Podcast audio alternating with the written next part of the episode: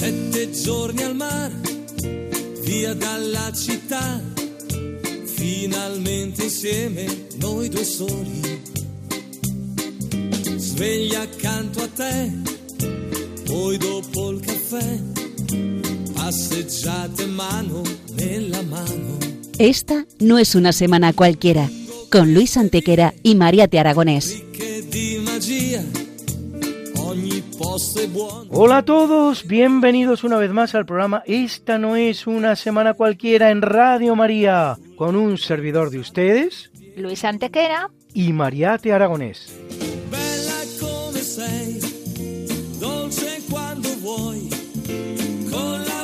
Y bien, Luis, ¿qué semana nos ocupa hoy? Hoy Mariate le damos un repaso a algunos de los hechos históricos ocurridos entre un 27 de octubre y un 2 de noviembre. Una semana que no es una semana cualquiera, siete días, sette giorni, como dice nuestra sintonía, en los que han pasado a lo largo de la historia cosas que ni se imaginan nuestros oyentes, porque la historia es así, mejor y más fantástica que la más increíble de las fantasías. Comencemos, pues. Pues allá vamos.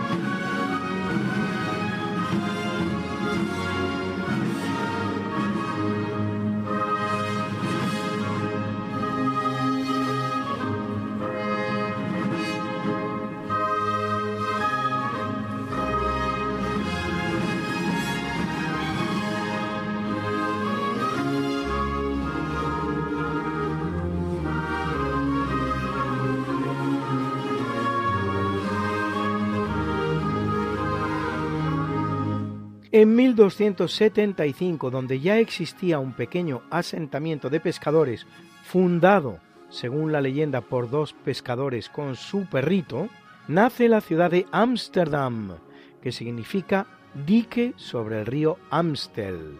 En 1300 recibe el título de ciudad y a partir de ahí comienza a crecer como centro comercial, alcanzando su esplendor en el siglo XVII, en que gracias, entre otras cosas, a la Compañía Holandesa de Indias Orientales, se convierte en una de las ciudades más ricas del mundo.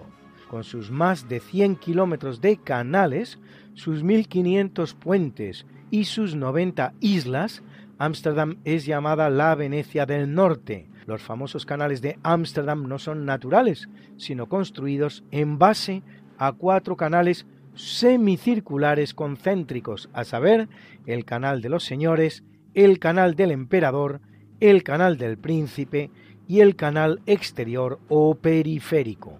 Están construidos con bordes de tierra apisonada o cantería, armados con olmos o ulmus, árbol de raíz muy fuerte que actúa como un pilote.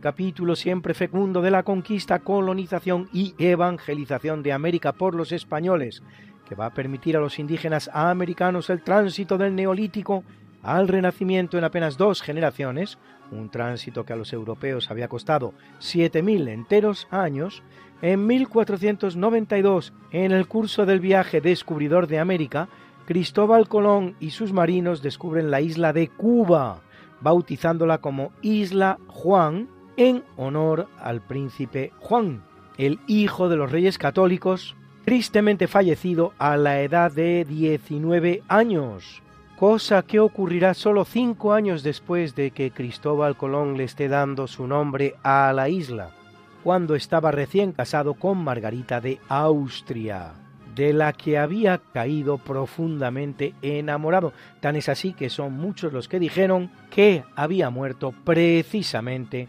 por su furor amatorio. Cuba será el gran descubrimiento de este primer viaje de Colón, el cual, absorto en la idea de que había llegado a las costas orientales de Asia, la identificará con el Zipango, vale decir Japón. Y en 1535, mediante cédula real que firma Felipe II en nombre de su padre, el César Carlos, se concede a la población mexicana de Cholula el título de ciudad. Haciendo posible todos ellos y muchos más tres siglos de pax hispana sin precedentes en la historia americana, la cual, una vez que España abandone el escenario, conocerá más de dos centenares de conflictos, tanto civiles como entre vecinos.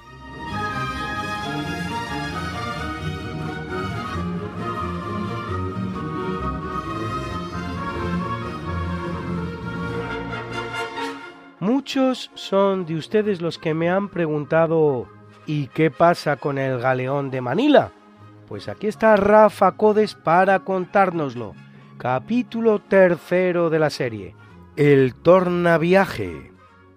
Tornaviaje. Hoy hablaremos de esta evocadora palabra que en nuestra lengua significa precisamente eso, viaje de regreso, cualquier viaje de regreso, pero que ha quedado popularmente para designar el viaje que se había de hacer para volver desde Asia a América, Tan difícil fue de conseguir que se convirtió por derecho propio en el tornaviaje, el único tornaviaje, como si ningún otro viaje de regreso pudiera igualarse en importancia. Y es que en esa carrera hacia las especias que vimos en el capítulo anterior, Magallanes había salvado el gran obstáculo continental que era América. Su expedición, ya sin él, alcanzará las Islas Molucas, y desde ellas se dispondrán a partir las dos naves supervivientes. La primera, la Victoria, zarpará en 1521 y lo hará, como sabemos, por la ruta del oeste, completando así la primera vuelta al mundo. La segunda de ellas, llamada la Trinidad, y bajo el mando de Gómez Espinosa, zarpará semanas después buscando regresar al continente americano. Para ello, en una travesía terrible, ascendió desde la actual Indonesia hasta el paralelo 39, en la latitud de Japón, sin ser capaz de encontrar las ansiadas corrientes portantes que le llevaran a América. Más tarde, tras regresar a Molucas y entregarse a los portugueses, Gómez de Espinosa escribiría y así anduvimos cinco meses arando la mar, rememorando de esta forma aquella travesía inútil. En 1526 llega a Molucas una nueva flota española. Es el segundo intento del César Carlos por apoderarse de las islas, la expedición de Loaísa. Llega deshecha, tan solo una nave alcanza el archipiélago, y allí los españoles se eszarzan con los portugueses en la más pequeña, lejana y desesperada contienda de cuantas haya librado España, la llamada Guerra del Maluco. El emperador no olvida a los hombres que luchan por él con alma y vida en el otro extremo del mundo, y envía una expedición de auxilio, al mando del veneciano Sebastián Caboto, que no llegará siquiera a cruzar el río de la Plata. Ante este fracaso, Carlos I comprende lo incierto que resulta el viaje circunnavegando el continente americano y ordena a Cortés organizar un nuevo socorro. Así lo hará el gran conquistador, armando tres naves comandadas por su propio primo, Álvaro de Saavedra. Por primera vez, una flota partirá desde México hacia el poniente. Cortés está abriendo una nueva ruta. La única nave que logrará llegar hasta los españoles resultó ser la Florida, la cual, tras aprovisionarlos, inició el camino de regreso a tierras americanas. Lo intentará por dos veces, en 1528 y en 1529, y por rutas diferentes, con resultados desastrosos en ambas ocasiones. Por tercera vez intentará el tornaviaje, en esta ocasión Hernando de Grijalva, en 1535. Grijalva había partido de Nueva España, enviado por Cortés en ayuda de Pizarro, que atravesaba momentos difíciles ante una sublevación en Perú. Cuando arriban, Pizarro ha vencido ya a sus enemigos, y Grijalva se interna entonces en el Océano Pacífico, cumpliendo así la segunda orden recibida por Cortés, marchar al poniente en busca de la isla de Ofir, la mítica isla de oro. La nave comenzará una navegación errática durante seis meses, en las que no llegará a descubrir tierra alguna. Al fin, al límite de sus fuerzas, Grijalva ordenará virar al navío y retornar a la Nueva España, algo que se presentará de nuevo imposible. Una expedición tras otra, el triunfo de conseguir el tornaviaje, el difícil regreso de Oriente a las costas americanas, continuaba siendo esquivo. Pero estos fracasos no hacen sino espolear el sueño castellano de encontrar una ruta navegable de regreso, y una poderosa armada se formará para tratar de vencer al océano rebelde.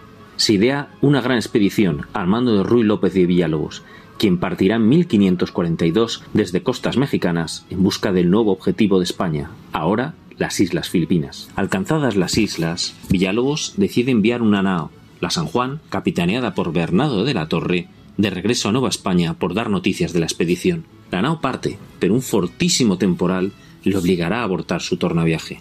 Durante su viaje de vuelta, en tan solo 13 días, desandará la distancia ganada en meses de navegación. Una vez más, el Océano Pacífico dejaba claro cuáles eran sus normas. Por segunda vez la San Juan, capitaneada ahora por Íñigo Ortiz de Retes, partirá de Filipinas en 1545, intentando la travesía del Pacífico. Durante su navegación alcanzará una gran isla que Ortiz de Retes bautizará como la Nueva Guinea, pero no será su expedición la excepción de lo que ya parecía ser regla. Era la sexta vez que se pugnaba con aquel océano por conseguir el tornaviaje. Una tentativa tras otra, la sombra del fracaso oscurecía toda esperanza. Desesperado, Villalobos desiste de volver a América y ordena entregarse a los portugueses. El fracaso de la expedición de Villalobos cae en México como un sonoro mazazo. El tornaviaje, el regreso que en cualquier mar del mundo puede realizarse, se presenta como inalcanzable en el Océano Pacífico. El propio San Francisco Javier escribirá en 1552 desde la India a un religioso en Portugal.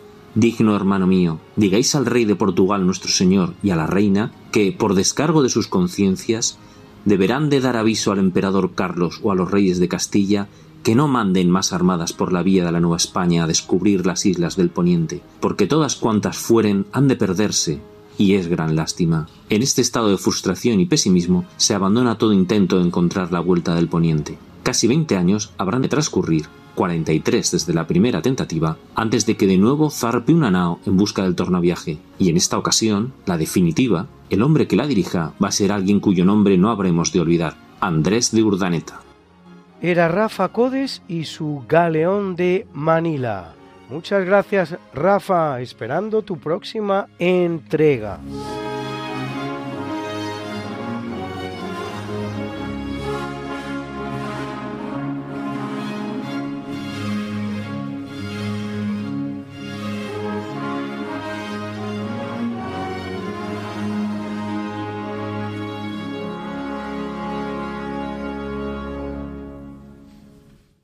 En 1612, soldados rusos expulsan a los polacos de la ciudad de Moscú, evitando así que Segismundo III Vasa, que reina tanto en Polonia como en Suecia, se corone zar de Rusia. Todo ello se desarrolla en el curso de lo que se da en llamar el período tumultuoso, un período en el que Rusia navega en la anarquía, sin autoridad alguna, con zares falsos que asumen personalidades falsas. Aprovechando la situación, Segismundo intenta hacerse con el trono ruso. Para combatir a los suecos, los boyardos rusos aceptan a Vladislao de Polonia como zar. Segismundo aplasta a los rusos en Klushino y un año después toma Smolensk, pero no puede llegar a Moscú. Al final, el llamado Tsemsky Sobor, suerte de parlamento feudal ruso, elige zar a Miguel I de Rusia, primero de la casa Romanov, que será a su vez la última que gobierne Rusia hasta que se produzca la revolución comunista de 1917.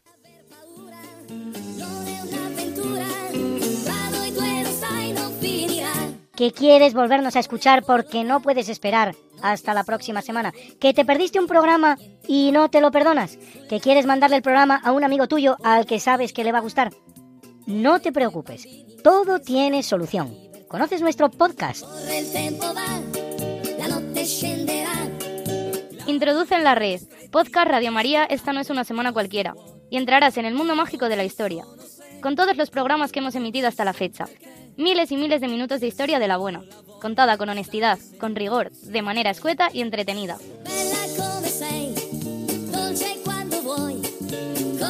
Ya sabes, el podcast de Esta no es una semana cualquiera. Para oír la radio cuando tú quieras, donde tú quieras y con quien tú quieras.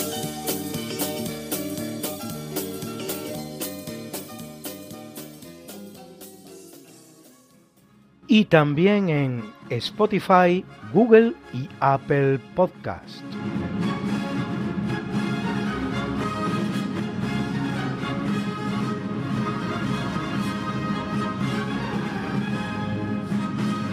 En 1795 Estados Unidos y España firman el Tratado de San Lorenzo del Escorial o Tratado Pinckney según se lo conoce en Estados Unidos, mediante el cual España cede a los Estados Unidos todos los fuertes y puertos en la orilla oriental del Mississippi, una parte del territorio norteamericano muy poco explorada, a la vez que reconoce a los yanquis el derecho de navegar libremente por el mencionado río y utilizar el puerto de Nueva Orleans sin pagar derechos aduaneros.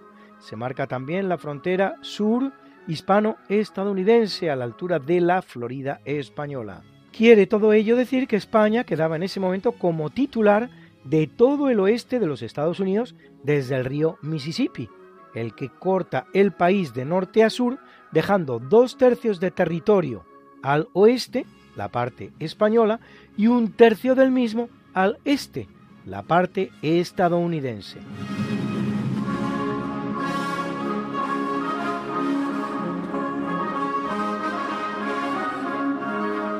En 1807, en Fontainebleau, en Francia, la España de Carlos IV y la Francia napoleónica firman un tratado en el que se proyecta la división de Portugal y Brasil en tres partes. Un pequeño territorio en el norte de Portugal sería entregado, con el nombre de Reino de Lusitania Septentrional, al antiguo rey de Etruria, Carlos Luis de Parma, sobrino de Fernando VII, en compensación por sus territorios italianos, el reino de Etruria, entregados a Napoleón.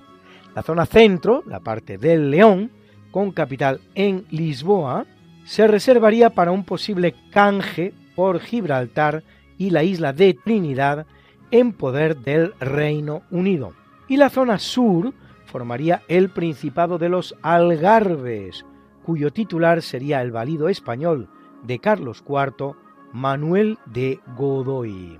En cuanto a las colonias portuguesas, su división entre Francia y España quedaba pospuesta para un acuerdo posterior. A dicho tratado apelarían los franceses solo un año más tarde para entrar en España so pretexto de invadir Portugal, acto que daría inicio a la francesada, que algunos conocen como Guerra de la Independencia, muy mal denominada, por cierto. Pero eso es harina de otro costal en el que no nos vamos a detener ahora.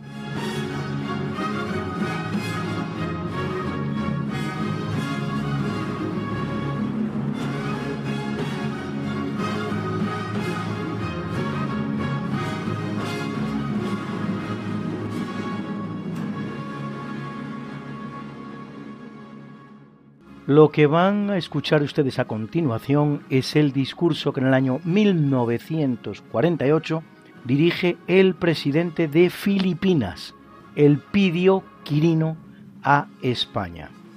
Pongamos el hecho en contexto. Solo dos años antes ha conseguido Filipinas su independencia de los Estados Unidos de Norteamérica, que no habían colaborado a su independencia en 1898 frente a España, sino que simplemente le habían arrebatado las islas a los españoles.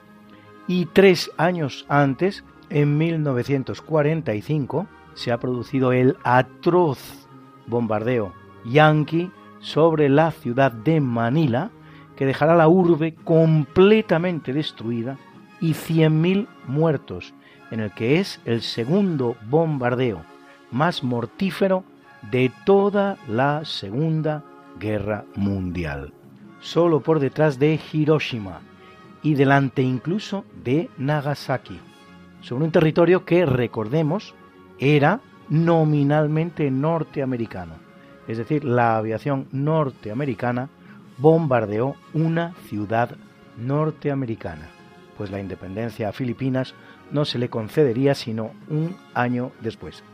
En cuanto a España, pasaba por los terribles años del hambre. Se suele creer que como consecuencia de nuestra guerra civil, si bien el año peor fue uno tan alejado de la misma como 1946, siete años posterior al final de nuestra contienda, debido al efecto combinado de dos factores a cual más terrorífico.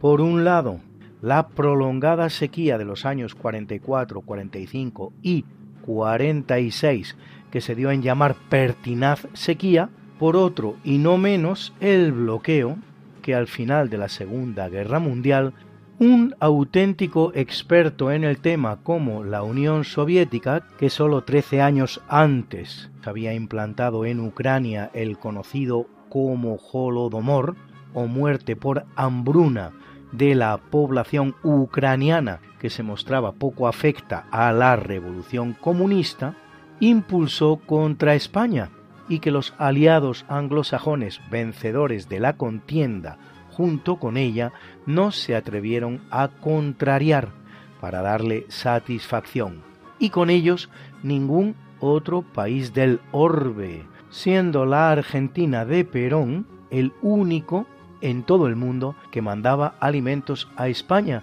en forma de grandes barcos de trigo. Todavía entre nuestros oyentes muchos que seguramente tendrán vívidos recuerdos de estos hechos narrados. Realizadas estas premisas, escuchen ustedes el discurso sin desperdicio alguno. Ustedes, por desgracia, solo van a poder escucharlo.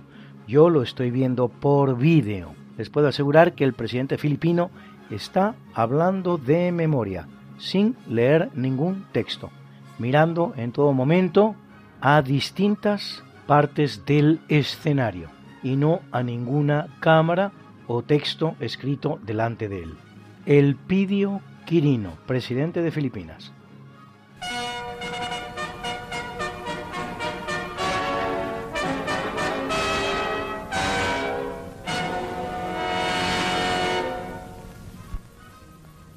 Deseo aprovechar esta ocasión del retorno de mi hija de su viaje a España para testimoniar mi honda gratitud al gobierno y pueblo españoles por la hospitalidad magnánima, por el cálido recibimiento y por los honores a ella dispensados. La legendaria galantería hispana ha rebasado sus límites, dando al mundo la más hermosa lección de diplomacia porque toca al corazón. Nada halaga tanto mi vanidad de padre y ejecutivo de la nación como el pensar que el tránsito fugaz de mi hija por tierras españolas ha sido la chispa que ha encendido la hoguera que ha de alumbrar el destino de los dos pueblos. Al tipotarla espléndidos agasajos, el gobierno y la prensa españoles han tenido a bien adscribir en la visita de mi hija un significado simbólico llamándola nieta de los viejos conquistadores castellanos y viendo en ella la encarnación viviente de nuestra raza. Sería demasiado presumir que mi hija es asunto fiel de las virtudes ejemplares de la mujer filipina, ternura y humildad, mansedumbre y candor, como la describiera nuestro Rizal. Pero sí afirmo que ella ha sido la joven capitana que ha llevado a España el oro sin escoria de nuestros afectos. Bien presintió el poeta de Valencia en su salutación en ocasión de la visita de mi hija a dicha ciudad, cuando dijo, y cuando mañana vuelvas a tus lares, llevarás el alma de nuestros cantares. Pues a su regreso nos ha traído el regalo del alma hidalga de España. El milagro más grande de la moderna aviación que facilitó la llegada de Vija a España no ha sido el acortar las distancias que separaban a los dos pueblos en la cartografía antigua, sino el haber levantado sobre la ruta azul del cielo, el puente invisible del amor y de la amistad, tendido hacia la eternidad entre los dos pueblos, Filipinas y España. Los vínculos de religión, idioma y cultura estamos cuidando con amor y perseverancia serán indestructibles, como son indestructibles las leyes de la historia y de la naturaleza. Filipinos y españoles, españoles y filipinos. Alcemos los ojos a lo alto y trabajemos de consuno para que la buena semilla de la hermandad filipino-hispana madure en espigas de oro al calor de nuestra fe, reflejando el latido de la paz y el progreso universal. Era una grabación del archivo de Radio Televisión Española.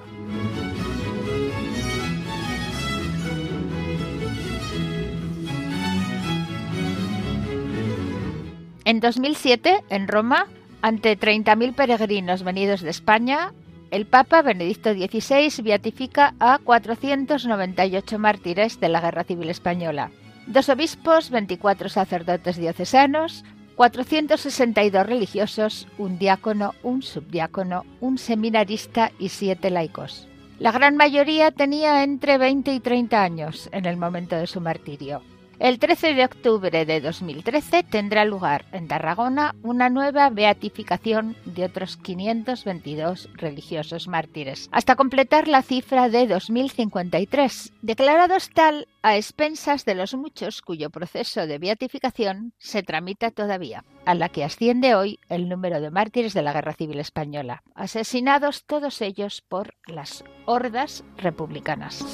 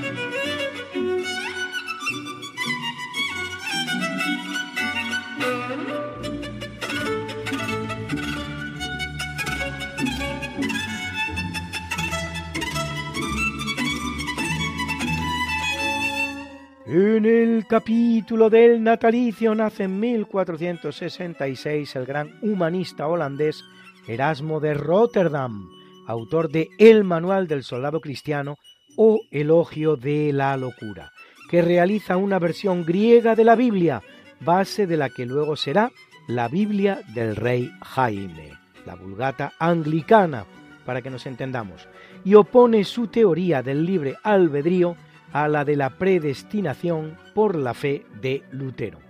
Invitado por el cardenal Cisneros a visitar España e incluso a trabajar en el ámbito de la Universidad de Alcalá de Henares, rechazará la invitación, haciendo saber luego a su amigo, el inglés Tomás Moro, que España no le gustaba, Hispania non placet, frase utilizada hasta la saciedad por la leyenda negra anti-española para expresar cómo los intelectuales de la época se negaban a trabajar en España. La frase está absolutamente descontextualizada hasta acabar expresando lo contrario de aquello para lo que fue utilizada. Para empezar, la razón por la que a Erasmo España le gustaba poco no sería hoy excesivamente presentable, pues esa razón no era otra que la abundancia de judíos en nuestro país, lo cual, dadas las circunstancias, no es poco revelador, y es que la expulsión de los judíos de España se había producido nada menos que 25 años antes, lo que indica que a ojos de los europeos había sido demasiado benigna y aún había demasiados en España. La frase completa, además, es la siguiente. España no me seduce. Alemania con sus estufas y sus caminos infectados de bandidos no me dice nada tampoco.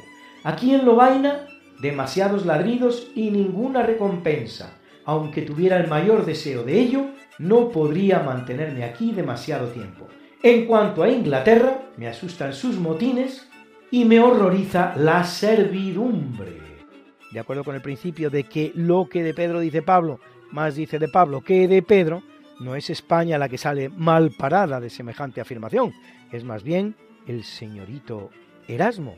Pero es que por si todo esto fuera poco, cuando un discípulo le describe desde Toledo la gran aceptación que su obra tiene en España, él le responde, ¿por qué no me habré dirigido a España en vez de haber venido a Alemania? Así que ya vi usted, amigo oyente, cómo se escribe la historia.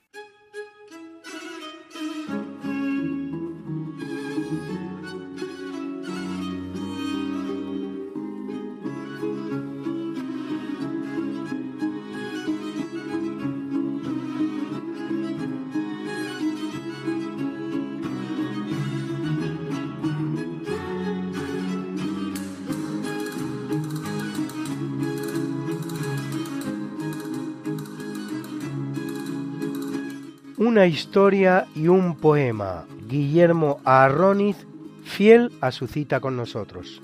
¿De qué nos hablas hoy, Guillermo?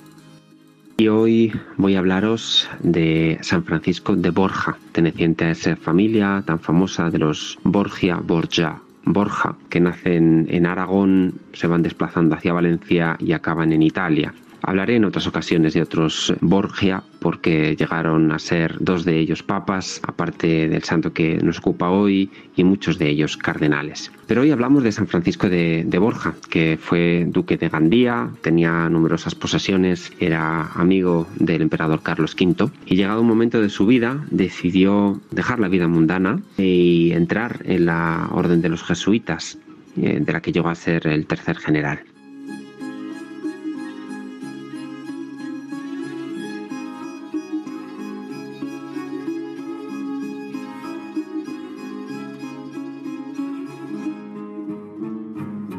El retrato en el que baso mi poema, el soneto que voy a leer hoy, es una, obra anónima del siglo XVI o del siglo XVII que se encuentra en el Museo de Santa Clara de Gandía. No es una obra de primera calidad pictórica, pero es muy representativa. En una mano el santo lleva una custodia de tipo sol que hace referencia a su fe y a la orden de los jesuitas y por otro lado en la otra mano lleva una calavera coronada que hace referencia a la emperatriz Isabel de Portugal ya que él fue quien acompañó el cadáver hasta Granada para su enterramiento y cuando abrieron el ataúd para que reconociera los restos y vio el estado en el que se encontraba el cadáver de una mujer que había sido tan hermosa se comenta que dijo nunca más servir a un señor que se me pueda morir.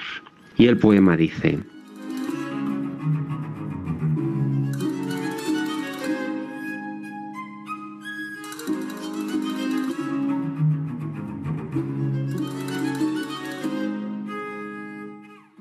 biografía y no recuerdo ni fechas ni detalles, solo cosas de todos conocidas, tan famosas que en torno a ellas hay como un acuerdo. Mas tiene este retrato en que me pierdo poder para encender en mí las rosas de las memorias graves, silenciosas, de un mundo más profundamente cuerdo. Tres cuerpos que no están hablan de frente.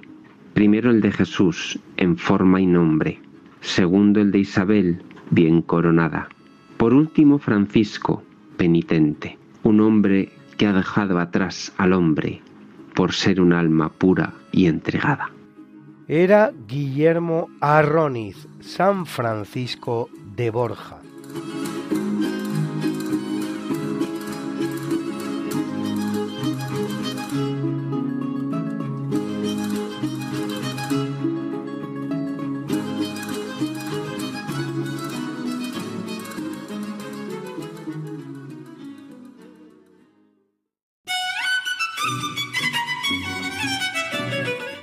En el año 1782 viene al mundo Niccolo Paganini, compositor italiano, considerado por muchos el mejor violinista de la historia. Será con permiso, Luis, de un tal Pablo Sarasate, ¿no? Pues no te digo que no, Mariate. Tocando el violín de manera tan virtuosa que muchos decían que lo conseguía gracias a un pacto con el diablo. Una leyenda que tendrá tal alcance que a su muerte le será negado el entierro en suelo santo autor de los 24 caprichos para violín, su bellísima campanella viene acompañando hoy este natalicio.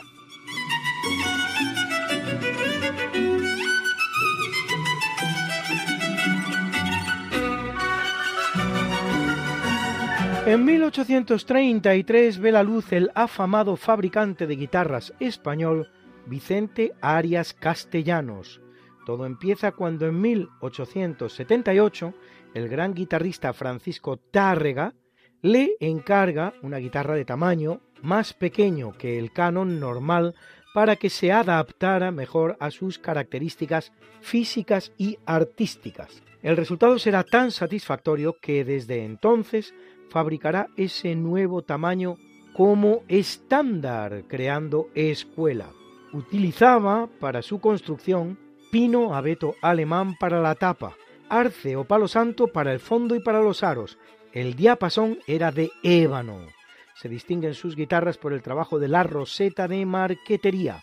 Una de sus grandes innovaciones técnicas será el refuerzo de la tapa armónica con 4, 6 y hasta 11 varillas radiales en forma de abanico. Conseguirá importantes distinciones, Así, en la Exposición Universal de Barcelona del año 1888 y en la Exposición Universal de París. Las guitarras de Vicente Arias Castellanos alcanzan precios astronómicos. El auténtico Stradivarius de la guitarra. Una breve pausa musical con Alex Ubago.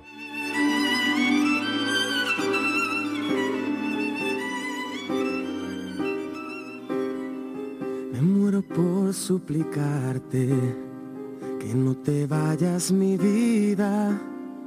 Me muero por escucharte, decir las cosas que nunca digas, más me callo y te marchas.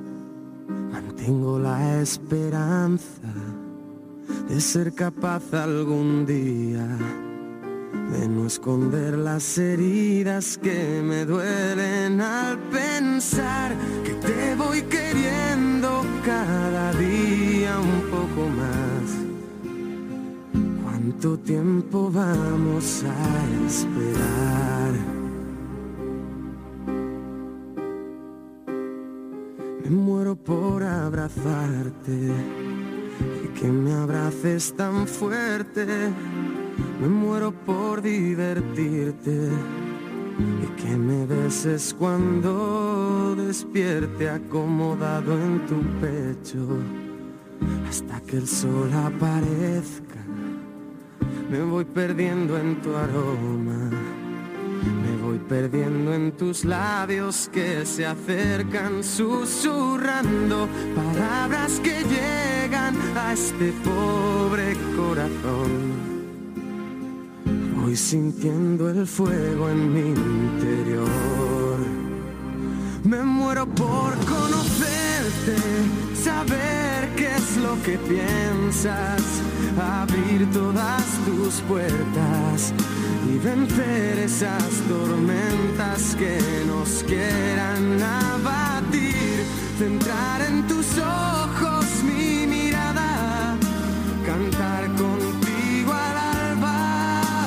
besarnos hasta desgastarnos nuestros labios y ver en tu rostro cada día crecer esa semilla, crear, soñar, dejar todo surgir.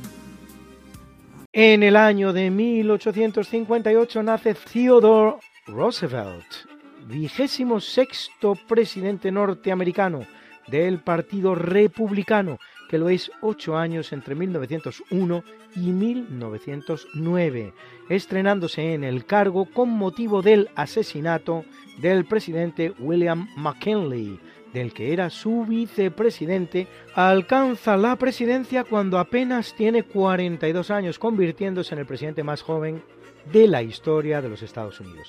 Antes de ello, ocupa cargos en la administración local, estatal y federal, y amén de político, se desenvolverá en muchos campos, así como naturalista, explorador, escritor y soldado.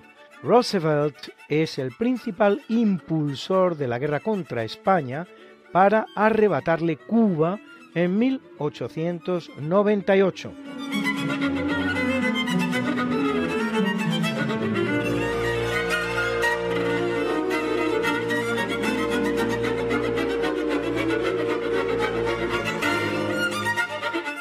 Nace en 1931 Nawal el Sadawi, médico y escritora egipcia, autora del libro Mujeres y Sexo, en el que denuncia la mutilación genital femenina, lo que le llevará a perder su puesto como directora general de salud pública del gobierno egipcio.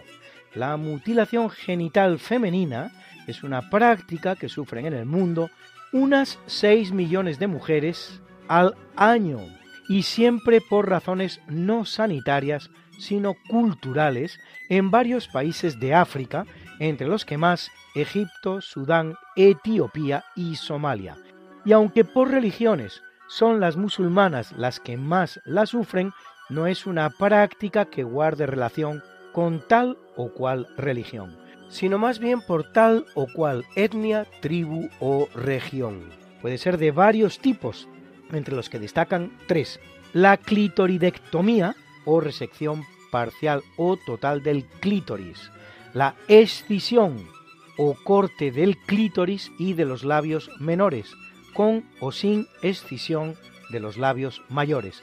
Y la infibulación consistente en estrechar la abertura vaginal, cortando o recolocando labios menores o mayores. La costumbre es de origen incierto y se suele practicar de manera rudimentaria, lo que redunda en una elevada mortandad entre sus víctimas.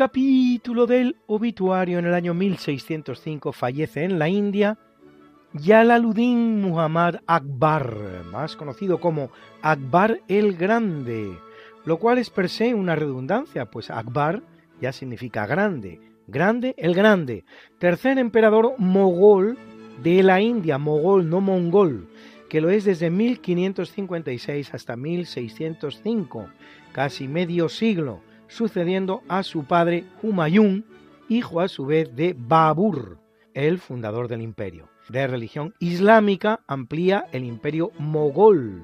Lleva a cabo un importante desarrollo económico y cultural, siendo él mismo un gran mecenas y creando una biblioteca de más de 24.000 volúmenes en sánscrito, urdu, persa, griego, latín, árabe y cachemir. En cuanto al imperio mogol, que se habrán quedado ustedes preguntándose, era un poderoso estado túrquico de religión islámica que existió entre los siglos XVI y XIX y que en su mayor apogeo abarca los territorios de la India, Pakistán, Bangladesh y partes de Afganistán, Nepal, Bután e Irán. El nombre mogol o mogul deriva del persa y es una corrupción del término mongol, en alusión al origen mongol del fundador de la dinastía, Babur, descendiente de Timur, aunque su sustrato cultural está más relacionado con Persia que con Mongolia.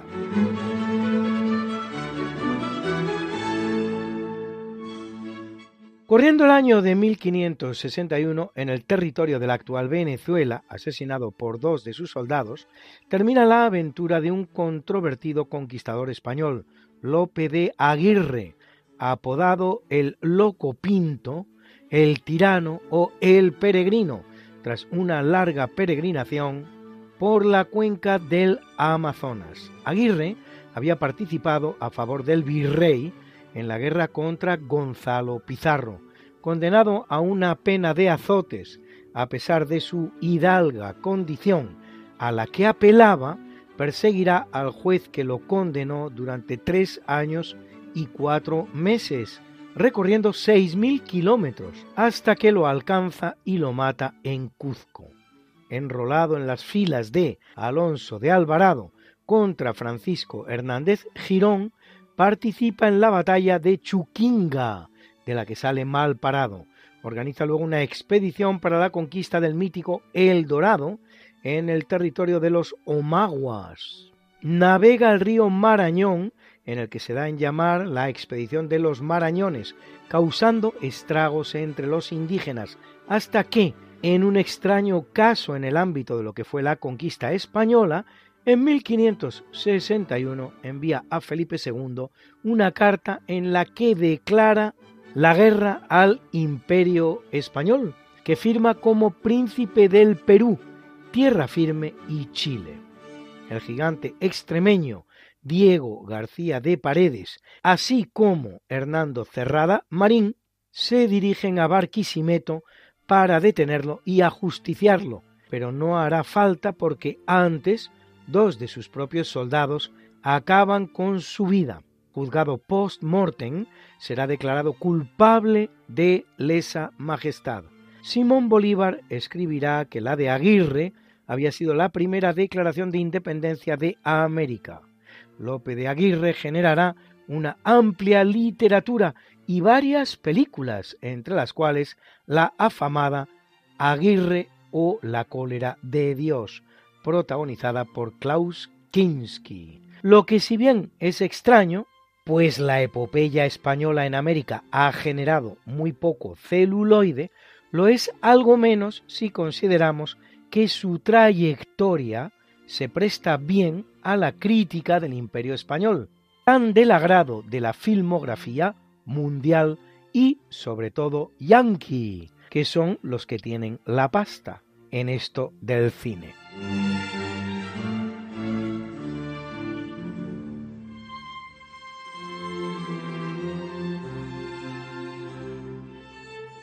En 1553, en las afueras de Ginebra, quemado en la hoguera, junto a sus libros, muere el médico y teólogo español Miguel Servet, descubridor de la circulación pulmonar de la sangre, condenado por hereje por la Inquisición protestante de Jean Cauvin, protestante calvinista francés. Lo de calvinista proviene de su propio apellido, Juan Calvino en español, que había establecido una cruel teocracia en la ciudad de Ginebra, la cual se llevará por delante en sus hogueras una elevadísima cantidad de ciudadanos, no tanto en cifras absolutas, pero sí por comparación a la exigua población de la capital suiza.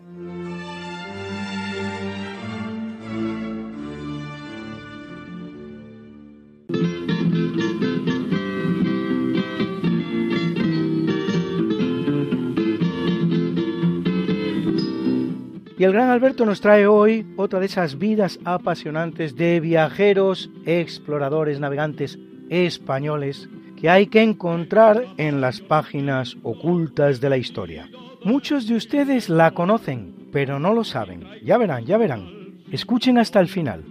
Carlos Cuarteroni Fernández fue un español nacido en Cádiz en el año 1816 hijo de padre italiano y madre andaluza. El padre era comerciante, con lo cual el hijo no pudo meterse en la Armada Española, con lo cual estudió para marino mercante. Empezó a viajar a los 13 años a Filipinas. Con 19 años ya era primer piloto, llegó a capitán y bueno, pues toda su vida comercial la desarrolló en Filipinas, en Borneo, en China. Trabajó también para la Marina Sutil Española de Filipinas, pero harto de estos viajes, pues decidió probar fortuna como buscador de tesoros. Buscaba perlas carey, pero él le llevaba oculto buscar un barco que estaba cargado con lingotes de plata. Hasta que después de un año y medio lo encontró. Se hizo inmensamente rico. Y bueno, se dedicó a seguir buscando cosas, aventuras, por todos los puertos que pasaba, liberar a los esclavos cristianos y los llevaba a Filipinas, que era donde procedían casi todos. Fue la única obsesión de su vida. Bueno, fue también cartógrafo, navegante, explorador. Sus mapas eran muy precisos,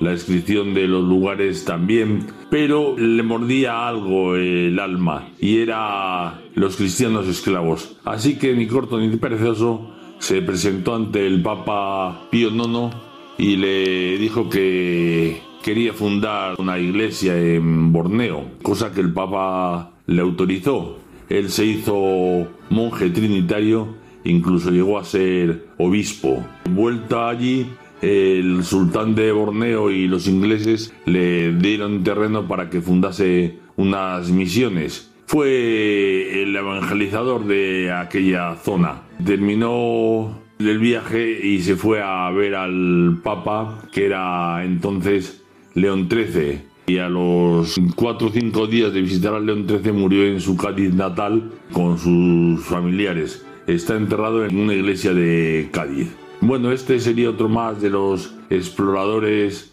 navegantes y grandes hombres españoles, si no fuera por un detalle que es que el Emilio Salgari, el escritor italiano, que había pretendido ser navegante pero no pudo serlo, no se sabe cómo se hizo con sus memorias y entonces publicó un libro de aventuras. El libro se llamaba Sandokan, que tanto éxito tuvo en las televisiones español e en los años 70. Nos contaba don Miguel de Unamuno que leer un libro era vivir la historia que otros han soñado. Salgari hizo al revés, escribió la historia que otro había vivido. Pues esto es todo y buenos días.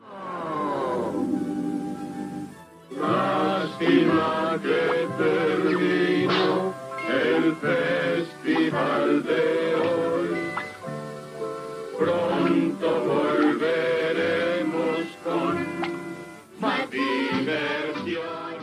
¿Y qué le vamos a hacer si es así? Esto se acaba, queridos amigos. Pero recuerda,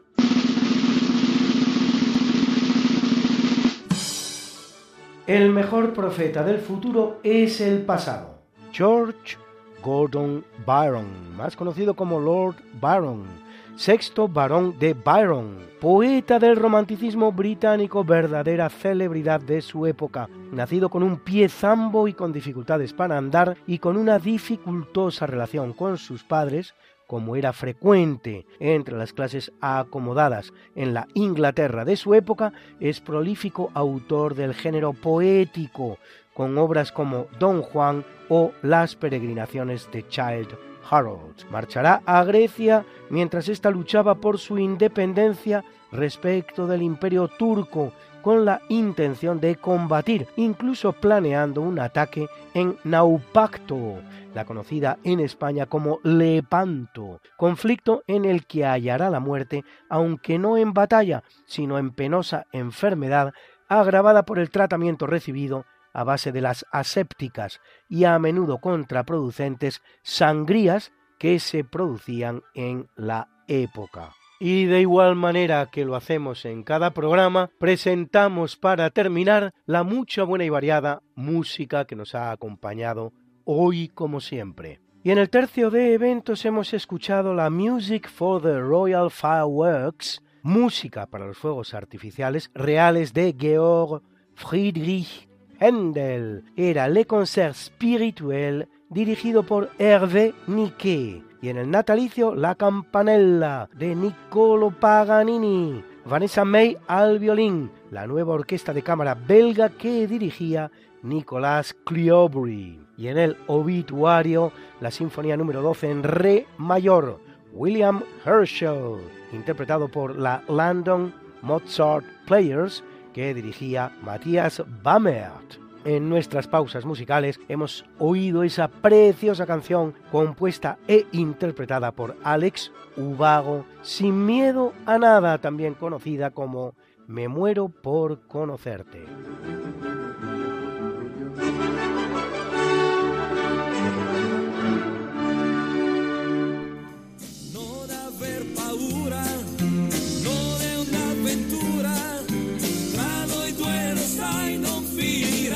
Esta no es una semana cualquiera, a que teníamos razón. La historia, ¿cómo es? Y no como nos gustaría que fuera. Hasta el próximo programa. Se despiden de ti. Mariate Aragonés. Y Luis Antequera. Pero yo te veo muy pronto en el programa de Javier Ángel Ramírez, Diálogos con la Ciencia, el jueves a las 12 de la noche, o lo que es lo mismo, el viernes a las 0 horas, con nuevos episodios de nuestra apasionante historia. No te lo pierdas.